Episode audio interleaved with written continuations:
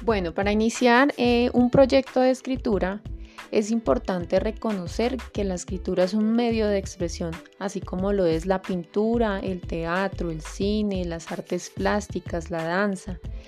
La escritura es un medio de expresión que ayuda a liberar todos esos pensamientos o preocupaciones, sentimientos, ideas que están en tu cabeza y que muchas veces no sabemos cómo expresarlas o no las compartimos con los demás. Entonces el mejor medio para hacerlo es la escritura. Claro está si a ti te gusta la escritura y si te sientes cómodo o cómoda escribiendo. Entonces esto lo debes tener muy claro que desarrolles el gusto por la escritura y que no sea una obligación. No lo veas como una obligación porque se hará más tedioso todo el proceso. Pero si tú lo ves como un gusto, como un medio de expresión en tu vida, lo vas a disfrutar bastante.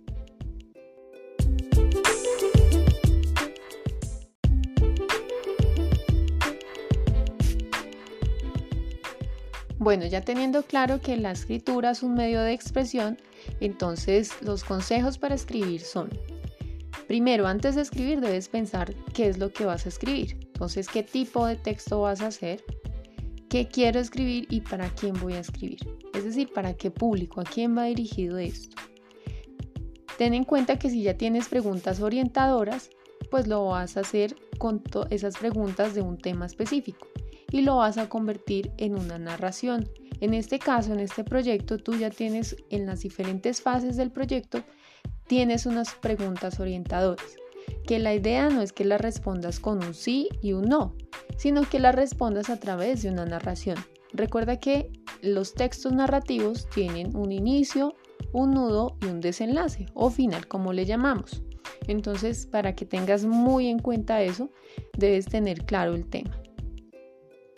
Debes saber para quién vas a escribir.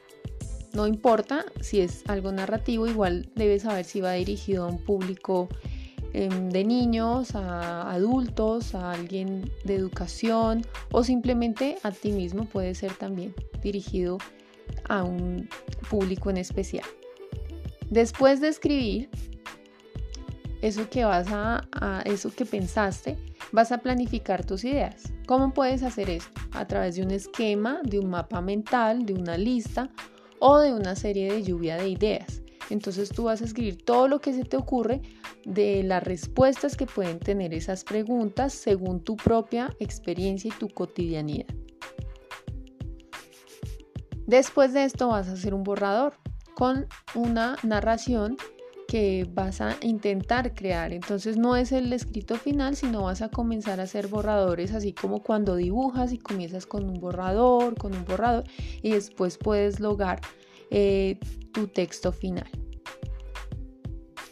Después de escribir, haces una revisión. Y la revisión tiene tres partes fundamentales.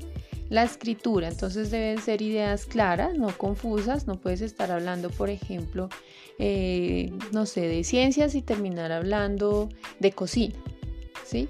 Aunque se podría hacer, pero la idea es que tenga una coherencia, ¿sí? No puedes hablar de temas completamente diferentes, sino que esto se tiene que ligar y teniendo en cuenta las preguntas orientadoras. Debe ser ordenado, el escrito debe tener buena ortografía. Entonces una de las pistas o de las claves es que si tú tienes alguna duda en alguna palabra, utilices el diccionario y consultes cómo se escribe esa palabra. Y finalmente, pues una buena presentación con buena letra, que sea claro, entendible y que se vea organizada. Ya después de todos estos pasos, lo que haces es reescribirla, pasarla limpio y puedes ilustrarlo. Entonces una ilustración es lo que comentaba. Si ustedes quieren acompañar su narración con un dibujo, que en este caso es una ilustración, lo puedes hacer. Recuerden que el escrito no puede sobrepasar una página, solo puede ser de una página. Entonces estos son los pasos o consejos para escribir eh, la primera fase inicial de este proyecto.